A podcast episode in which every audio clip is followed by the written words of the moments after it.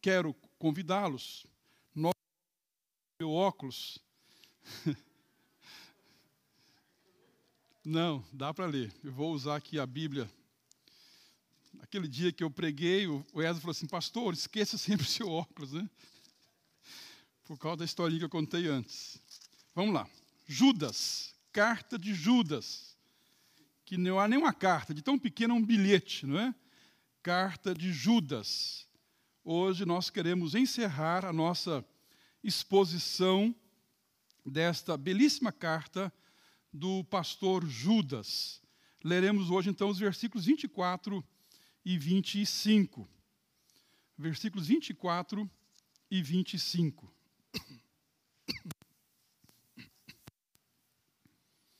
Que é a doxologia da carta. Leiamos. Ora, aquele que é poderoso para vos guardar de tropeços e para vos apresentar com exultação, imaculados diante da sua glória, ao único Deus, nosso Salvador, mediante Jesus Cristo, Senhor nosso, glória, majestade, império e soberania, antes de todas as eras e agora e por todos os séculos. Amém. Vamos orar ao Senhor. Santíssimo Deus, nosso Pai querido, nós louvamos o Teu nome, Senhor, e não nos cansamos de louvá-lo, de bendizê-lo, Senhor, reconhecendo que Tu és Deus das nossas vidas, Deus sobre as nossas vidas, Senhor e Redentor nosso. Louvado seja o nome do Senhor. Te rendemos graças, Pai, por tua palavra, que tem falado, ó Deus, ao nosso coração, tem falado ao teu povo ao longo da história.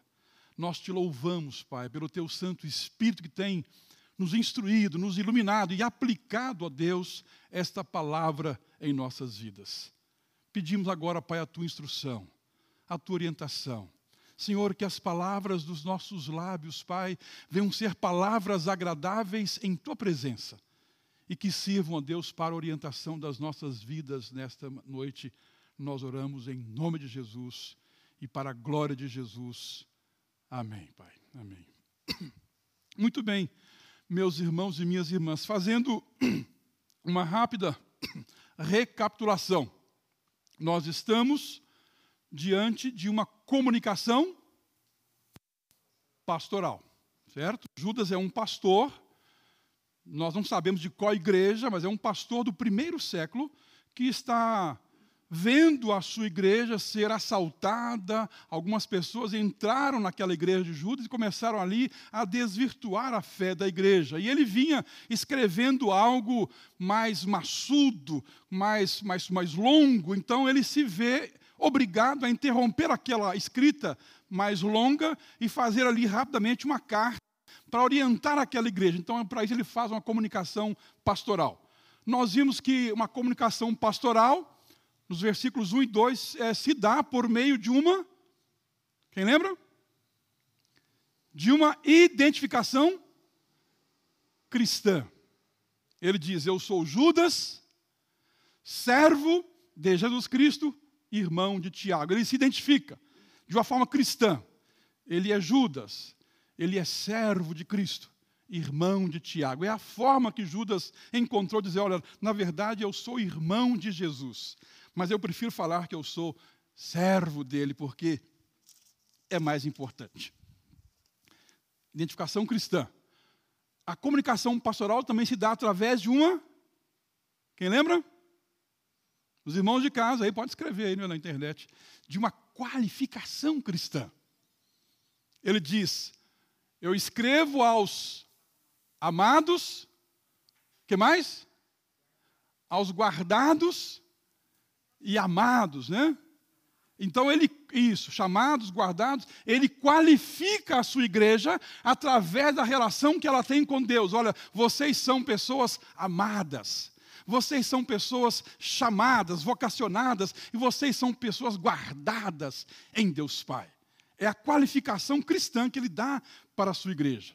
E essa comunicação pastoral se dá também através de uma aspiração cristã. Três coisas Judas aspira, deseja para a sua igreja. Qual seja?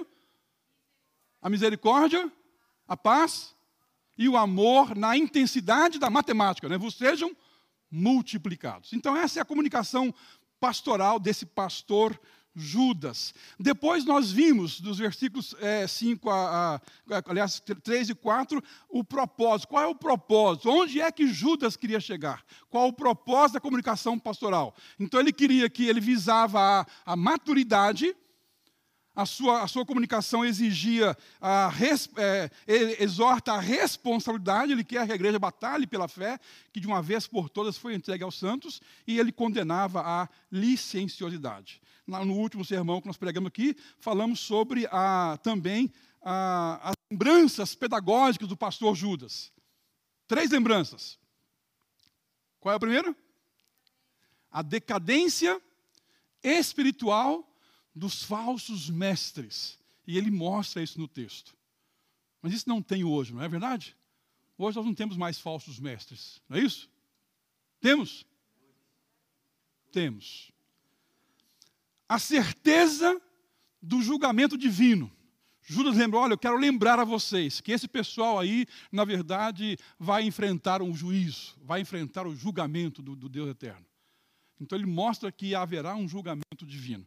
E por fim, ele lembra da importância da igreja lembrar da, da doutrina, da, do ensino que vem dos apóstolos. Hoje, nós chegamos ao final, lendo os versículos 24 a 25, de que na Bíblia Almeida fala a doxologia, que é uma glorificação. Judas agora chega um momento, ele está encerrando o seu, o seu WhatsApp que ele manda lá para a igreja, é rapidinho, e ele agora então quer mostrar à igreja, nessa doxologia, algumas expressões, é, mostrando quem ele é. Eu queria então rapidamente falar sobre essa, esse, esses dois versículos, sobre as expressões de uma doxologia. Expressões de uma doxologia. O que expressa esta doxologia, irmãs e irmãos? Em primeiro lugar, expressa certeza. A doxologia de Judas expressa certeza. Não há, no versículo 24, irmãs e irmãos, não há termos hipotéticos, não há termos subjuntivos, não há termos, é, não há termos optativos. Judas expressa uma convicção dele como pastor à sua igreja. Ele vai dizer: olha, ora, aquele que é. E embora o pastor também tenha, tenha algumas dúvidas, mas há algumas dúvidas que o pastor não pode ter. E Judas, agora, na sua, na sua palavra final, no seu encerramento, na sua conclusão, na sua doxologia, ele vai expressar toda a sua convicção, toda a sua certeza. Ora, aquele que é poderoso para vos guardar de tropeço, para vos apresentar com exultação, imaculados diante da sua glória. É uma doxologia que expressa certeza.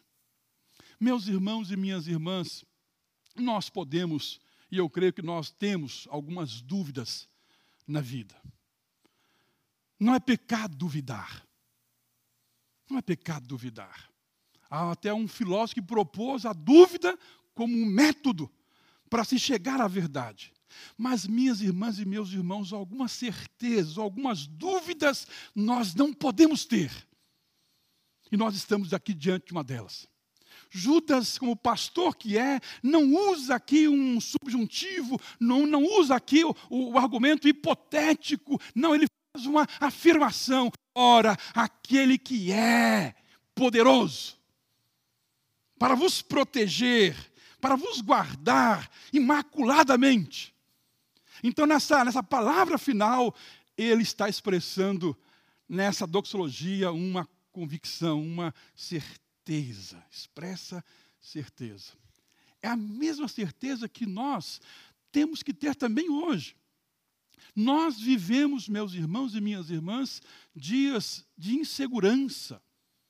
De insegurança. Em que nós temos que usar essas máscaras, não é verdade? Eu já falei aqui, doutora Iris, que não estou de máscara hoje aqui, porque eu estou com, com esse negócio aqui, não dá para colocar a máscara, tá bom? Mas a minha máscara está ali. Assim que eu acabar a pregação, eu volto a usar máscaras. Usar máscaras, vamos cumprimentar alguém, ficamos desconfiados, comendo, né? Comendo. São dias de insegurança. Mas nós, como igreja, a nossa palavra deve expressar essa certeza. O nosso Deus é aquele que é poderoso. Aquilo que às vezes alguns irmãos colocam nas redes sociais, Deus está no controle. E está mesmo. A pandemia não pegou Deus de surpresa. A pandemia não deixou o Senhor Deus boquiaberto. Não. O nosso Deus é aquele que é todo poderoso. E essa essa é a certeza do, do pastor Judas. E na sua doxologia ele vai expressar exatamente isso. Ora, aquele que é poderoso para vos guardar de tropeços, para vos apresentar com exultação, imaculados diante de sua glória.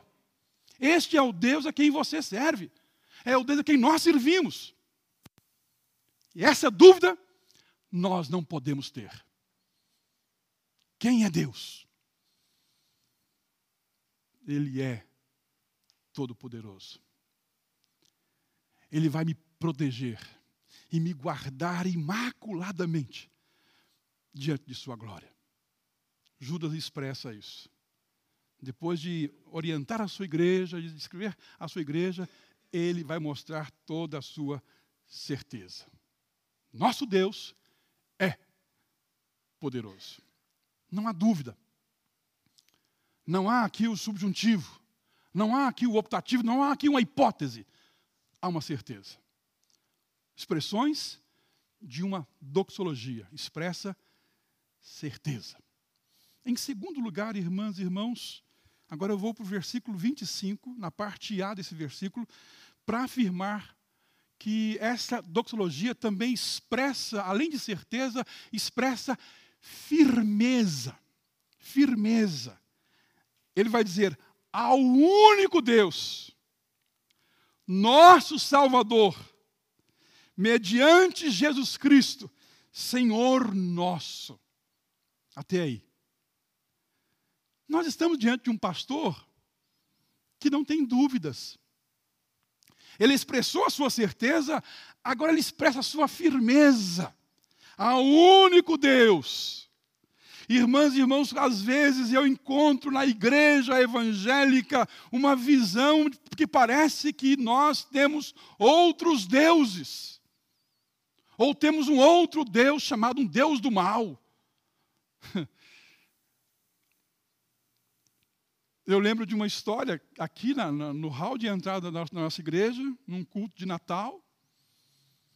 Duas irmãs da igreja estavam mal de saúde, até que conseguiram recuperar a saúde e, e vieram para a igreja, as duas. E se encontraram ali. E uma das irmãs, para tristeza nossa, falou assim: É, filha, quase que o diabo levou nós, né? quase que o diabo levou nós. A outra irmã, como é que é? Levou não. Mas às vezes nós temos essa visão. Damos a Satanás a um poder que ele não tem. Satanás não é Deus do mal. Não existe um Deus do mal. Só existe o único Deus esta é a convicção do pastor Judas. E na sua doxologia, ele expressa a sua certeza, mas também expressa a sua firmeza ao único Deus, nosso Salvador, mediante Jesus Cristo, Senhor nosso. Isso é firmeza. Isso é firmeza. Mas no meio evangélico, é muito comum. A gente dá, dá a entender que nós parece que tem dois deuses. E não existe. Existe um único Deus. Há um só Deus. Criador do céu e da terra, Salvador nosso, mediante Jesus Cristo, Senhor nosso. Então percebe que essa são dois versículos apenas, meus irmãos. É uma doxologia muito linda, muito bonita, mas com tanta profundidade, tem tanta coisa boa aqui, onde ele expressa a sua certeza, ele expressa a sua firmeza. Há um único Deus. Esse nosso, esse Deus é nosso Salvador. E mais, mediante Jesus Cristo, ele também é nosso Senhor. Ele quer passar essa convicção para a sua igreja. Então, na sua palavrinha final, nas expressões de uma doxologia, ele também expressa a sua firmeza. Em terceiro e último lugar, expressões de uma doxologia. Expressa certeza, expressa firmeza e, por fim, o pastor Judas expressa grandeza. Grandeza. Olha só como termina a parte B do versículo 25. Glória, majestade, império, soberania, antes de todas as eras, agora e por todos os séculos. E ele coloca, Amém. Expressa grandeza. Meus irmãos e minhas irmãs, a igreja do Senhor Jesus Cristo serve a um Deus grandioso, grandioso, majestoso. Glória e majestade estão diante dele, diz o salmista. Força e formosura no seu santuário. E Judas agora expressa: olha, a único Deus, nosso Salvador, mediante Jesus Cristo, Senhor nosso, glória, majestade, império, soberania, ante todas as eras e agora por todos os séculos. Ele está expressando na sua doxologia a grandeza do nosso Deus. A quem nós estamos diante dele. E às vezes nós perdemos essa, essa visão da grandeza, da majestade do nosso Deus. Isaías, no seu capítulo 6, conta que no ano em que morreu o rei Uzias, ele subiu ao templo. Ele foi ao templo para orar. E chegando lá, ele teve uma visão. Ele dizia: Eu vi, no ano da morte do rei Uzias, eu vi o Senhor assentado sobre um alto e sublime trono. Serafins estavam por ali voando. Cada um tinha seis asas, com duas cobria o rosto, com duas cobria os pés e com duas voava. Com um clamor nos lábios, com um louvor nos lábios. Qual era? Qual era o, o, o louvor? Nossa, mas que louvor! Santo, santo, santo é o Senhor dos exércitos, toda a terra está cheia da sua glória. E quando Isaías vê isto, quando Isaías tem essa visão, Isaías agora se recolhe, se recolhe, se encolhe e vai dizer: Senhor, ai de mim, eu estou perdido porque os meus olhos viram o Rei. Eu sou homem de lábios impuros, e eu tive a visão da grandeza de Deus. E ele se prostra. Ele confessa o seu pecado. Meus irmãos, às vezes nós entramos aqui no templo tão altivo. O reverendo Marcos estava entrando aqui. Vai na frente, Heavy, o senhor é mais importante, assim, sou nada. Nós não temos pessoas mais importantes aqui, meus irmãos. que é importante aqui é Jesus Cristo, Senhor nosso, Salvador nosso, o grandioso. Nós, todos nós, somos apenas servos, servos, reconhecendo a Sua grandeza. Que no dia em que nós pensarmos que nós somos melhores ou mais importantes do que o outro, pastor, nós estamos perdendo a consciência de Deus. Judas vai expressar certeza, vai expressar firmeza, mas também vai expressar grandeza. E eu quero convidá-los, minhas irmãs e meus irmãos, a tomar consciência da grandeza do Deus a quem nós servimos.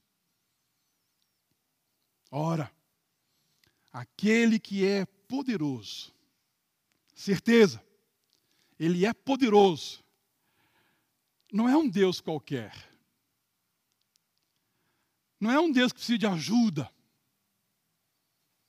ele é todo poderoso, ele é todo poderoso, nada escapa ao seu controle, certeza. Ao único Deus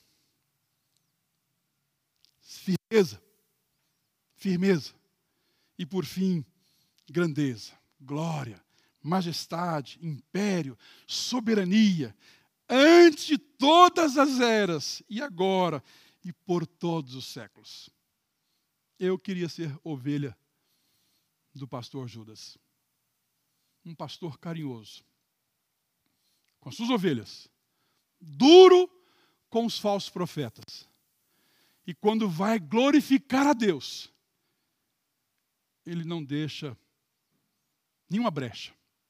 Vai expressar a sua certeza, a sua firmeza e a grandeza do nosso Deus.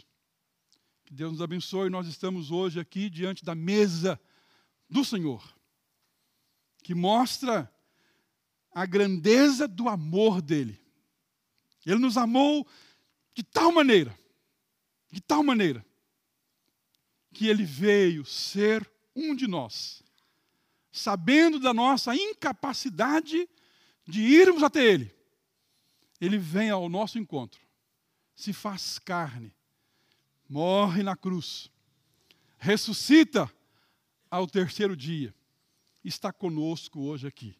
E mandou que nós fizéssemos isso em memória dele. Isto aqui não é alimento para o corpo. Se fosse alimento para o corpo, tinha que ser um pãozinho maior, não é? Com um bom patê, né, Mateus? Depois eu tenho um papo com o Mateus. Né? Esse moço vai para o seminário um dia, viu, Daniel? Descobri hoje que ele tem apetite pastoral. Se fosse alimento para o corpo, tinha que ser um pão maior, uma taça maior. O que nós vamos comer, meus irmãos e minhas irmãs, é alimento para o nosso espírito para a nossa alma. Expressões de uma doxologia. Expressa. Hã? Certeza. Expressa firmeza. Expressa grandeza. Deus abençoe. Amém, meus irmãos? Amém.